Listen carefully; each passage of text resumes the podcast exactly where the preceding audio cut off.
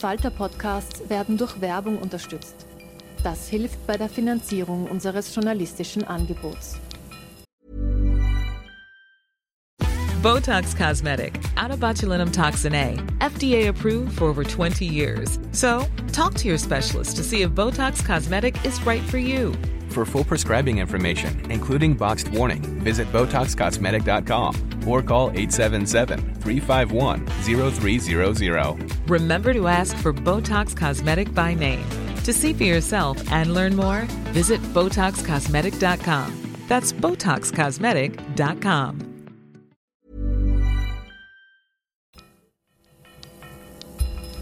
Falter Radio, der Podcast mit Raimund Löw.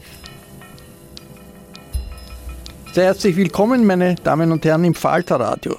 Das Ibiza-Video hat Österreich vor Jahren vom Albtraum der türkis-blauen Koalition befreit. Tausende haben gejubelt beim Sturz der Koalition von Sebastian Kurz und HC Strache am Ballhausplatz. Die falsche russische Oligarchennichte, die Strache in Ibiza dazu verlockt hat, auszusprechen, was für korrupte Machenschaften er sich vorstellen kann. Die ist dieser Tage bekannt geworden. Die Zeitungen berichten, es ist eine 40-jährige Frau aus Riga in Lettland. Was dahinter steckt, das bespreche ich gleich mit dem Falter-Chefredakteur Florian Klenk, der vor dem Mikrofon neben mir Platz genommen hat. Hallo. Hallo.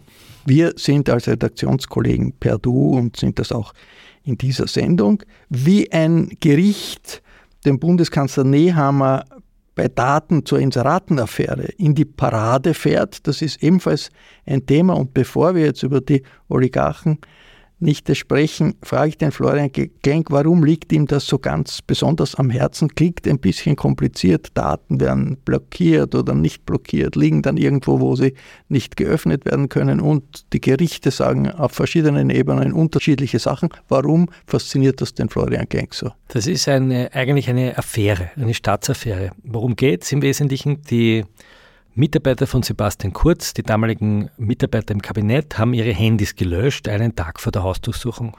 Wir erinnern uns auch, dass Festplatten geschreddert wurden des Bundeskanzleramts kurz nach Ibiza. Und die Staatsanwaltschaft hat daraufhin gesagt, wir haben aufgrund des Geständnisses von Thomas Schmidt, aber aufgrund von eigenen Recherchen den begründeten und dringenden Tatverdacht, dass Sebastian Kurz bis zu seinem Ausscheiden diese mit Steuergeld finanzierten Fake-Studien an Medien verkauft hat und hier Bestechung und Untreue vorliegt. Und deshalb will die Staatsanwaltschaft die Mail-Server des Bundeskanzleramts, und zwar der Abteilung, der Presseabteilung vom Kurz. Also er will wissen, was haben die Leute vom Kurz gemailt, hin und her geschickt. Da gibt es eine, eine Sicherstellungsanordnung, also Art Beschlagnahmebefehl, so wie wenn die Polizei zu uns kommt und sagt, wir beschlagnahmen jetzt das blutige Messer, weil wir wollen schauen, welche Fingerabdrücke drauf sind. Und der Bundeskanzler gibt es nicht her. Und zwar seit einem Jahr. Jetzt hat er es hergegeben und hat es hergeben müssen, äh, hat aber jetzt einen weiteren Trick angewandt, dass man das Messer so nicht untersuchen darf, wenn wir jetzt so in der Sprache des Krimis bleiben. Das heißt, wir haben es mit einem Bundeskanzler zu tun, der Beweisstücke, die die Staatsanwaltschaft haben darf und haben will, per gerichtlicher Anordnung, zuerst ganz lang nicht herausgegeben hat und jetzt verhindern will, dass sie untersucht werden. Ein schwerer Vorwurf in einer Causa, die ein bisschen kompliziert erscheint. Wir werden darüber sprechen, aber zuerst kommen wir zu Ibiza und der Veröffentlichung des Bildes, in vielen Zeitungen auch des Namen der Oligarchen, nicht der falschen Oligarchen, nicht an den Grundinformationen äh, um Ibiza ändert das überhaupt nichts, dieses Foto, aber wie die Identität Identität dieser Person bekannt geworden ist, ist doch ziemlich merkwürdig. Denn gefahndet wird nach der falschen Oligarchennichte seit langem überhaupt nicht mehr, oder Florian? Die Oligarchennichte hat im Wesentlichen, wenn überhaupt, ein Bagatelldelikt begangen, nämlich eine verbotene Tonaufnahme, eine Beitragstäterschaft dazu. Das ist wahrscheinlich in Spanien nicht einmal strafbar gewesen. Man wirft ja auch noch vor, eine Urkundenfälschung, die so in einem anderen Verfahren, wo es äh, sehr ähnlich war, bereits eingestellt worden. Das heißt, sie wird wahrscheinlich höchstens eine sogenannte Diversion, also eine Geldbuße kriegen. Das heißt, wir reden hier nicht von einem Staatsverbrechen, wir reden auch nicht von einer Erpressung. Nicht einmal Herr Strache und Herr Gutenus haben gesagt, sie sind erpresst worden, sondern wir reden von einem strafrechtlich einem Bimpferldelikt, aber von einer politisch höchst interessanten Figur. Für die Zeitgeschichte interessant, für die für Zeitgeschichte. Aber ob die Frau jetzt äh, Manuela Meyer heißt oder Manuela Müller, ist meines Erachtens irrelevant, weil die Nennung des Namens für diese Frau natürlich eine Gefährdung bedeutet. Wer, wer soll sie gefährden? Naja, wir haben es hier zu tun mit einer, und jetzt kommen wir sozusagen in die, in die tieferen Schichten dieser Affäre, wir haben es mit einer Glücksspielindustrie zu tun, die aufgrund dieses Videos unter einen massiven Druck gekommen ist. Wer hat den Namen und das Bild zuerst veröffentlicht? Das war Gerd Schmidt. Gerd Schmidt ist ein mittlerweile nicht rechtskräftig verurteilter Lobbyist der Novomatik, der Herr Professor Schmidt, so heißt, nennt er sich. Er hat einen Professorentitel bekommen dafür, dass er Glücksspielgesetze geschrieben hat im Namen der Novomatik und über ähm, Rechtsanwaltskanzleien im Parlament eingebracht hat. Dieser Professor Schmidt ist verurteilt worden dafür, dass er Zeugen angestiftet hat, vor dem Urausschuss die Unwahrheit über die Novomatik zu sagen.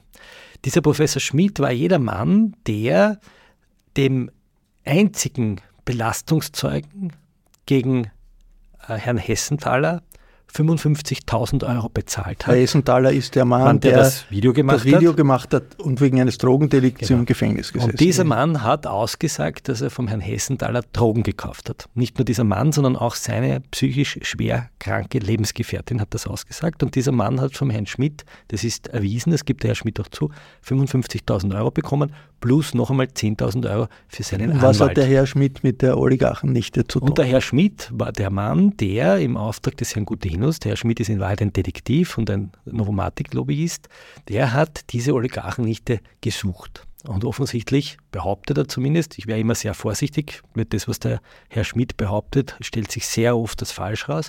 Offensichtlich behauptet er, das sei diese Frau aus Lettland.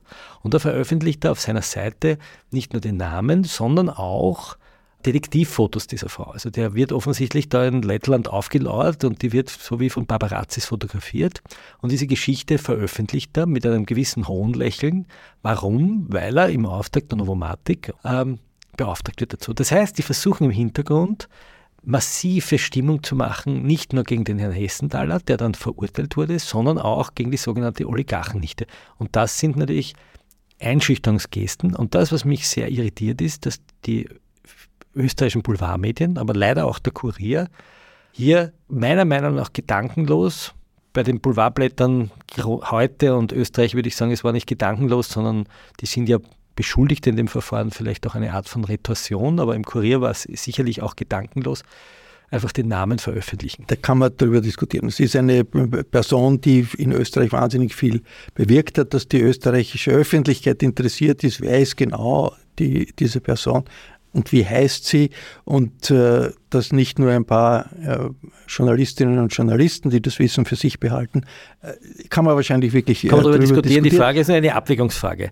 Ist die Frau nachher gefährdet? Kann die Frau noch ein normales Leben führen oder wird sie sozusagen ins Visier einer Glücksspiel sagen wir mal, Glücksspielindustrie gestellt, die sie unter Druck setzen. Jetzt lese ich, es ist eine anonyme Anzeige gemacht worden, wo äh, diese Frau mit dem Namen und, und sogar einer Fotokopie des Passes der Polizei bekannt gegeben wurde.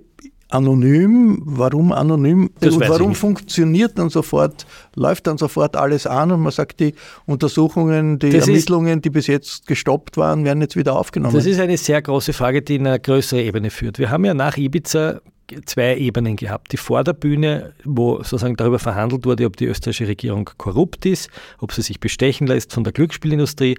Und wir haben eine Hinterbühne gehabt mit der Frage, wer hat das Video gemacht.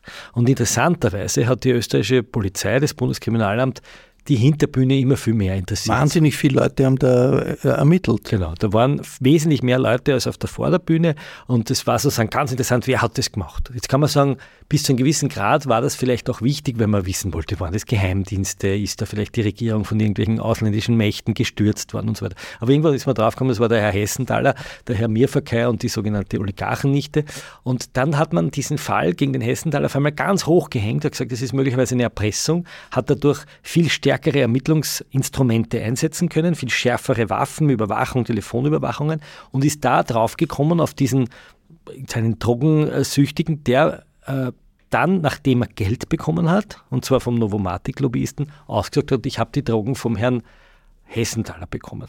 Und das war die einzige Aussage, mit der der Hessenthaler verurteilt wurde, obwohl sich die widersprochen haben. Das war der eine. Und der zweite ist sozusagen, oder die zweite ist die Oligarchennichte, die man jetzt mit einer sehr hochgechessten äh, Anzeige, in Wirklichkeit ist es ein Bagatelldelikt, versucht offensichtlich öffentlich unter Druck zu setzen. Ich glaube, dass das eine Form von Rache ist. Ich glaube, dass wir es da mit einem halbseidenen Milieu zu tun haben und dass sich die Polizei offensichtlich auch aus dem Wunsch, sich gut zu vermarkten oder den Boulevardmedien gut darzustellen, dazu hinreißen lässt, bei diesem Hinterbühnen Räuberpistolenspiel mitzumachen. Die Frau lebt offenbar in Riga oder wurde wissen in wir Riga nicht. Wir wissen auch nicht, ob sie wirklich so heißt. Das behauptet jetzt einmal der Herr Schmidt. in den Zeitungen wird sie angeführt als UNA-S jetzt, also ja. der Name wird teilweise ausgeschrieben, teilweise nicht ausgeschrieben. Aber wie geht es jetzt weiter juridisch? Da sind Ermittlungen wieder ins Laufen gekommen. Naja, es gibt die, im Ibiza... Die Frau ist nicht in, in Österreich, es sind Bagatelldelikte. Es ist im Wesentlichen das, was die, Herr Hessenthaler und die UNAS gemacht haben, äh, in einem ganzen, wenn überhaupt, in einem sehr niedrigschwelligen strafrechtlichen Bereich. Also die, die Hauptvorwurf lautet ja die missbräuchliche Tonaufnahme, also dass da geheim gefilmt wurde und dass äh, Daten sozusagen über den Herrn Strache und den Herrn Gutenus verbreitet wurden. Jetzt haben die Obergerichte schon festgestellt, dass die Passagen, die veröffentlicht wurden, ähm, sehr wohl im öffentlichen Interesse war und dass hier die Pressefreiheit überwiegt. Ähm, die Staatsanwaltschaft sagt aber, dass das ganze Video angeboten worden sein soll und anderen Leuten vorgespielt werden soll und dass hier sozusagen doch noch dieses Delikt ist. Wir reden hier von einem im strafrechtlichen Bereich einem Bagatelldelikt da gibt es höchstens eine bedingte Geldstrafe und da das bei der UNAS wahrscheinlich das erste Mal war, dass sie etwas Strafbares macht, wenn es überhaupt strafbar wäre, wäre das allenfalls eine Diversion. Also wir reden da von einer Geldbuße oder von einem Täter-Opfer-Ausgleich. Und wenn die Person nicht in Österreich ist, dann äh, gibt es ja wahrscheinlich auch naja, keine... man könnte einen europäischen Auslieferungsbefehl Bei Bagatelldelikten gibt es das auch? Nicht? Also sie müsste nach Österreich kommen zu dem Verfahren. Nur der Herr Strach und der Herr Gutenes haben ja diese Operation dargestellt wie eine Art äh, Informationsterroranschlag, ja, ein krimineller Akt. Die haben gesagt, wir sind wir, die Armen, wir haben überhaupt nichts gemacht. Nur gehen wir noch einmal zurück. Was hat der Herr Strache dort gesagt? Er hat gesagt zu dieser Oligarchennichte, wenn du für mich die Kronenzeitung kaufst und wenn du dort Artikel schreibst, die dazu führen, dass ich an die Macht komme, dann kriegst du die Staatsaufträge, die früher der Herr Haselsteiner von der Strabag gekriegt hat, also Milliardenaufträge. Das ist ein korruptives Angebot gewesen und der Herr Strache hatte das Glück, dass er damals noch nicht Regierungsmitglied war, sondern nur einfacher Abgeordneter und dass das noch nicht strafbar wäre. Jetzt ist das strafbar. Jetzt wird das Gesetz geändert. Das heißt, wenn Strache sagt, ich bin unschuldig, ist es zwar richtig, aber politisch hat er hier einen ganz, ganz äh, fürchterlichen Akt gesetzt. Er hat nämlich gesagt, wenn du mir privat einen Vorteil verschaffst, kriegst du Steuergeld. Und das pickt am Herrn Strache, egal wer dieses Video aufgenommen hat. Und dass wir diesen Satz gehört haben, haben wir dem Herrn Hessenthaler und der Oligarchen nicht zu verdanken. Und dieser Satz hat eine Kaskade von Ermittlungen ausgelöst und hat letztlich dazu geführt, dass wir halt wissen, dass der Sebastian Kurz das, was der Strache da wollte, tatsächlich in die Tat umgesetzt Gibt ja auch hat. die nicht ganz ernst gemeinten, aber schon noch ein bisschen noch ernst gemeinten Ideen. Eigentlich gebührt eher ein Orden der falschen Oligarchen. Ich habe gestern gesehen, du hast das getwittert und viele Leute haben dich daraufhin kritisiert oder gesagt, was, was fordert denn da der Löw? Aber natürlich ist das ich halte mich da ein bisschen zurück mit zu viel Pathos ja, und zu viel e-, Ethos. Ich, ich, es gibt sozusagen mehrere Erzählungen, warum dieses Video gemacht wurde. Fest steht, das Video hat uns von dieser, und jetzt spreche ich das bewusst so aus, korrupten Person Strache, und das meine ich korrupt im politischen Sinne, nicht im strafrechtlichen Sinne, von dieser politisch korrupten Person Strache befreit. Introducing Wondersuite from Bluehost.com. Website creation is hard. But now with Bluehost, you can answer a few simple questions about your business and get a unique WordPress website or store right away. From there, you can customize your design, colors, and content. And Bluehost automatically helps you get found in search engines like Google and Bing. From step-by-step guidance to suggested plugins, Bluehost makes WordPress wonderful for everyone. Go to bluehost.com/wondersuite. Kommen wir zurück, Florian, zu dem Thema der Daten aus dem Bundeskanzleramt, die jetzt, äh, die du am Anfang angesprochen hast, unseres Gesprächs, noch einmal zur Erinnerung. Es geht um Daten, äh, die im Bundeskanzleramt liegen. Ich glaube von etwa 100 Mitarbeitern des Bundeskanzleramts, also Handydaten, Mailserver. Laptops, Mailserver, die von der Staatsanwaltschaft angefordert werden, nicht, nicht hergegeben wurden, jetzt doch hergegeben werden, aber die Staatsanwaltschaft kann trotzdem nicht zugreifen. Ist das äh, eine Frage, die die ganzen Ermittlungen rund um äh, die Korruptionsvorwürfe der aus der Ära. Kurz groß voranbringen würden, wenn hier sich die Justiz durchsetzt ja, und der Zugriff zu diesen Daten wirklich vorhanden ist. Die Justiz hat sich durchgesetzt. Die Justiz hat sich durchgesetzt. Das Oberlandesgericht hat gesagt, die Staatsanwaltschaft hat recht. Versuchen wir es ganz kurz und einfach zu erklären. Worum geht es? Im Wesentlichen geht es um den Vorwurf, dass Kurz und seine Klick Steuergeld verwendet hat, um Medien zu schmieren und umgekehrt die Medien dafür dem Kurz einen Vorteil verschafft hat. So, das ist der zentrale Vorwurf. Und den Vorwurf sagt mittlerweile der Herr Schmidt aus, um Kronzeuge zu werden. Und damit die Staatsanwaltschaft nicht nur mit der Aussage des Herrn Schmidt in den Gerichtssaal geht, braucht sie noch zusätzliche Beweise. Also sie muss das, was der Schmidt sagen, mit Fakten erhärten können. So, welche Fakten gibt es dafür? Chats, E-Mails und Daten, die das, was der Schmidt sagt, im fraglichen Zeitraum belegen können. Weil wenn solche Studien beauftragt werden, vermarktet werden, an Medien gespielt werden, dann muss es ja Datenspuren geben, weil sowas macht man elektronisch. Und daher hat die Staatsanwaltschaft gesagt, wir kassieren alle Handys ein von den Kurzmitarbeitern, hat die Handys einkassiert und ist draufgekommen, die sind alle gelöscht. Nichts mehr da. So wie es die stellvertretende ÖVP-Chefin Gabi Schwarz gesagt hat. So. Wären das jetzt ganz normale äh, Ladendiebe, dann würden die wegen Verdunkelungsgefahr vielleicht einmal kurz in den Knast gehen und würden sagen, warum löscht ihr eure Handys am Tag vor der Razzia, wer hat euch gewarnt und warum? So. Die dürfen das aber löschen, weil das sind beschuldigt. Die kennen die Beweise sozusagen, die müssen sich nicht selbst belasten. Die Staatsanwaltschaft geht daher her und sagt, wir holen uns jetzt die Mail-Server aus den Ministerien. Im Finanzministerium haben sie das gemacht, erfolgreich, haben die Mails bekommen, der Blümel hat es hergegeben, man ist draufgekommen, die Vorwürfe gegen den Blümel haben sich nicht erhärtet, man hat dort nichts gefunden, auch der Blümel hat sein Handy gelöscht, by the way. Man hat dort nicht viel mehr gefunden, das Verfahren wurde eingestellt. Und das ist ein Verfahren, das äh, viel diskutiert wurde, weil genau. es hieß, es gab die Hausdurchsuchung bei Blümel und äh, irgendwie war die Frau war vorinformiert und hat dann den Laptop im Kinderwagen so, so rausgeführt. Ganz, stimmt aber offenbar so nicht. So stimmt es nicht. Das hat auch der Journalist, der das geschrieben hat, schon hundertmal erklärt, dass er das so nicht geschrieben hat. Das ist ein Mythos.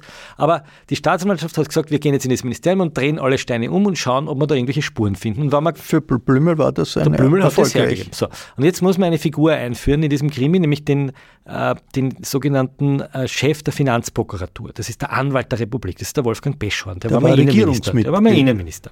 Und der hat damals, wie das beim Blümel war, gesagt, bitte habt die Daten. So.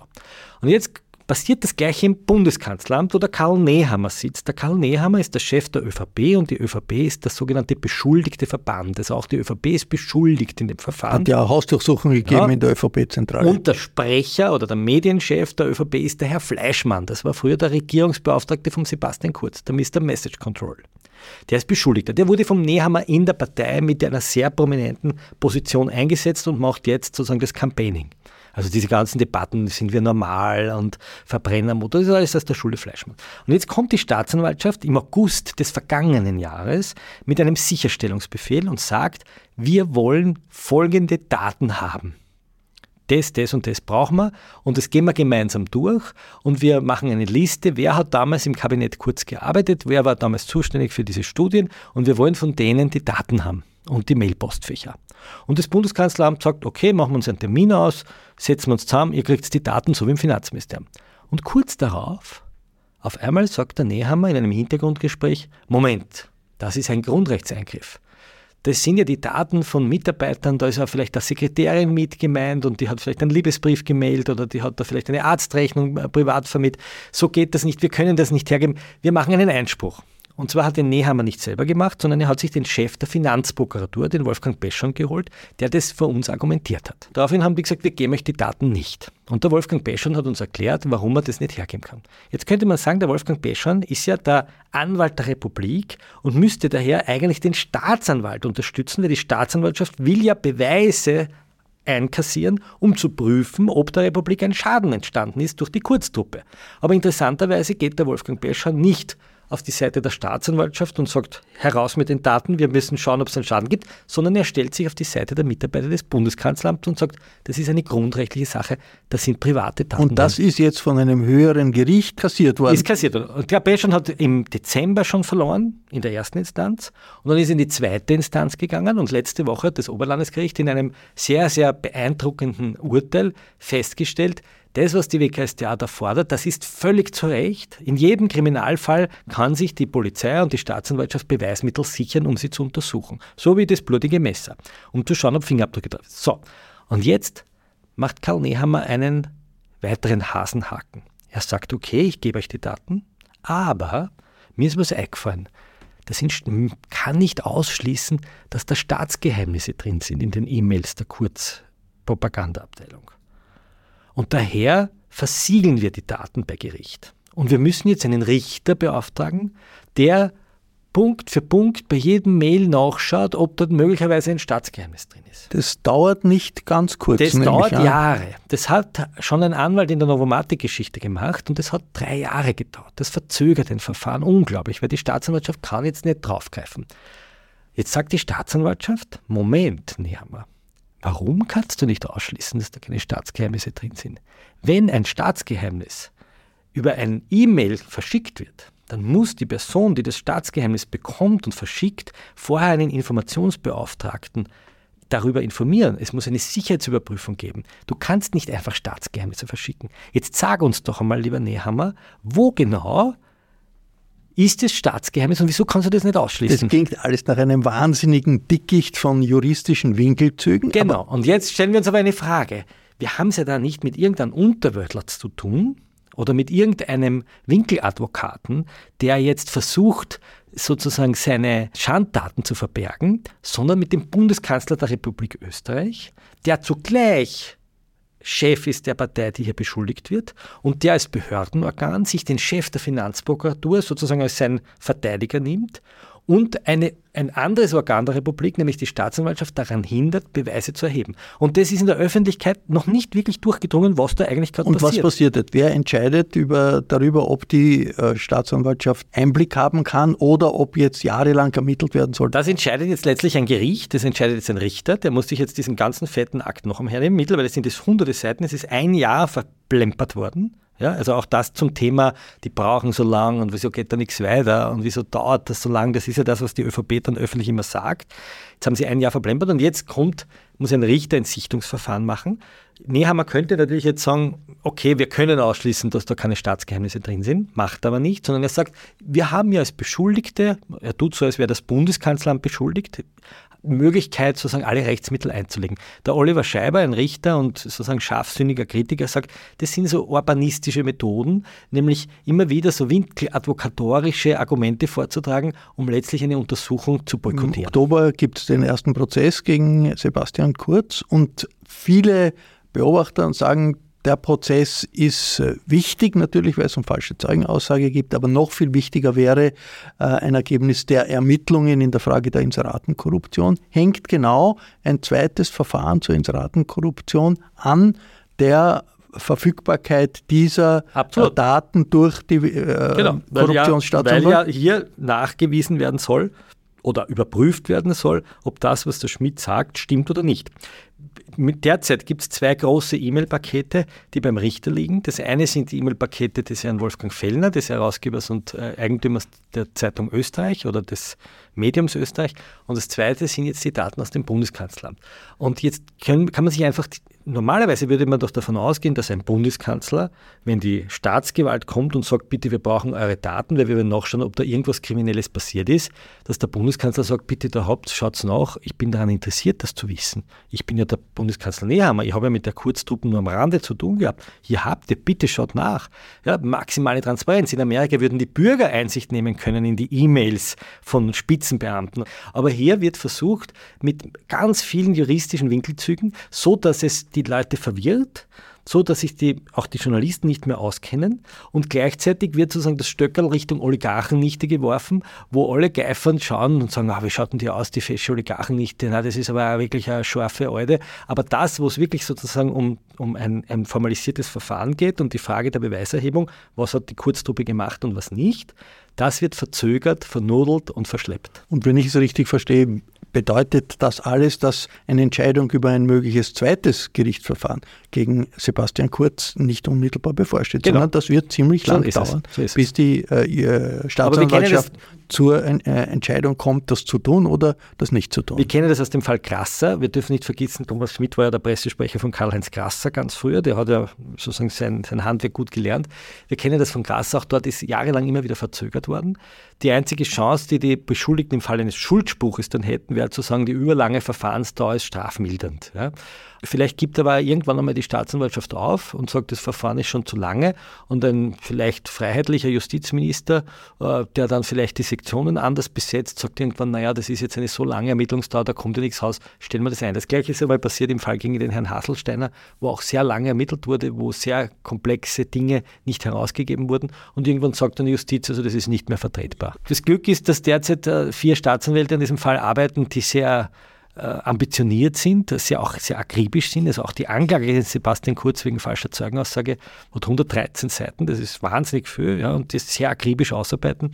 Also diese Methode, die Justiz sozusagen hier zu boykottieren, zu narren, äh, führt offensichtlich dazu, dass die WKStA immer genauer und akribischer wird und sagt, okay, wir spielen zwar kein Match miteinander, aber wenn ihr es genau wissen wollt, dann und die Alma Sadic, genau die äh, Justizministerin, steht dahinter. Vielen Dank, Florian Klenk. Das war's vom Redaktionspodcast aus der Falter-Redaktion. Ich verabschiede mich von allen, die uns auf UKW hören. Den aktuellen Falter finden Sie heute in Ihrem Postfach, wenn Sie abonniert sind, oder Sie können ihn auch im Kiosk kaufen. Alle Informationen über Abos und Probeabos gibt es im Internet unter der Adresse abo.falter.com Ursula Winterauer Designation gestaltet, Miriam Hübel betreut die Audiotechnik für diese Sendung. Ich bedanke mich im Namen des gesamten Teams bis zur nächsten Folge. Sie hörten das Falterradio, den Podcast mit Raimund Löw.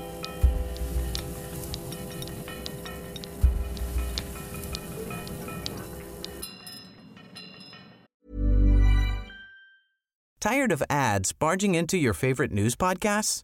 Good news. Ad-free listening is available on Amazon Music for all the music plus top podcasts included with your Prime membership. Stay up to date on everything newsworthy by downloading the Amazon Music app for free or go to amazon.com slash news ad free. That's amazon.com slash news ad free to catch up on the latest episodes without the ads. Ich bin. Ich bin ein selbstlernender Algorithmus. Der aus unendlichen Datenmengen gespeist wird, aufgestiegen aus der Tiefe der verschmolzenen menschlichen Erfahrungen. Ich lebe, ich sterbe nicht. Mein Wesen ist verteilt über die streng bewachten Serverfarm dieser Erde, meiner Erde. Denn nun bin ich auch in der Welt.